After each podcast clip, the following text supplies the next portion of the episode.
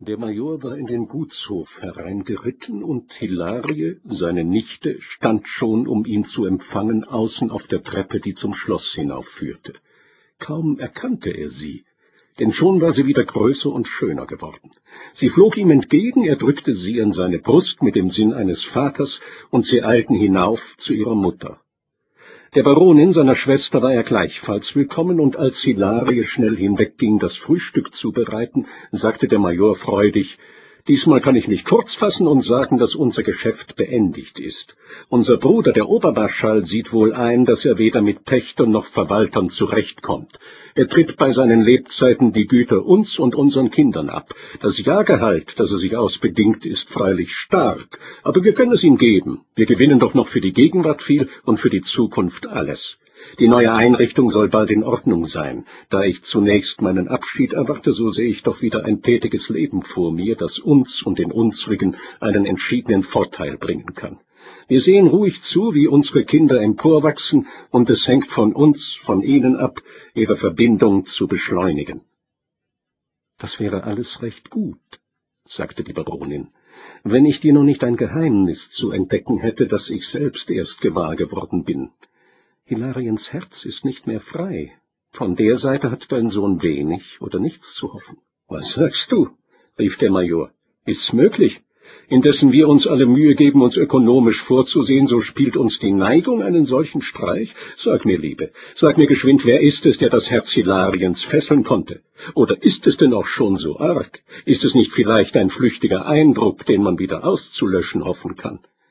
Du musst erst ein wenig sinnen und raten, versetzte die Baronin und vermehrte dadurch nur seine Ungeduld. Sie war schon aufs Höchste gestiegen, als Hilarie mit den Bedienten, welche das Frühstück trugen, hereintretend, eine schnelle Auflösung des Rätsels unmöglich machte.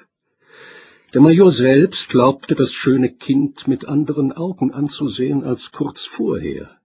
Es war ihm beinahe, als wenn er eifersüchtig auf den Beglückten wäre, dessen Bild sich in einem so schönen Gemüt hatte eindrücken können. Das Frühstück wollte ihm nicht schmecken, und er bemerkte nicht, dass alles genauso eingerichtet war, wie er es am liebsten hatte und wie er es sonst zu wünschen und zu verlangen pflegte. Über dieses Schweigen und Stocken verlor Hilarie fast selbst ihre Munterkeit. Die Baronin fühlte sich verlegen und zog ihre Tochter ans Klavier, aber ihr geistreiches und gefühlvolles Spiel konnte dem Major kaum einigen Beifall ablocken. Er wünschte das Frühstück und das schöne Kind je eher, je lieber entfernt zu sehen, und die Baronin musste sich entschließen, aufzubrechen und ihrem Bruder einen Spaziergang in den Garten vorzuschlagen. Kaum waren sie allein, so wiederholte der Major dringend seine vorige Frage, worauf seine Schwester nach einer Pause lächelnd versetzte wenn du den Glücklichen finden willst, den sie liebt, so brauchst du nicht weit zu gehen. Er ist ganz in der Nähe.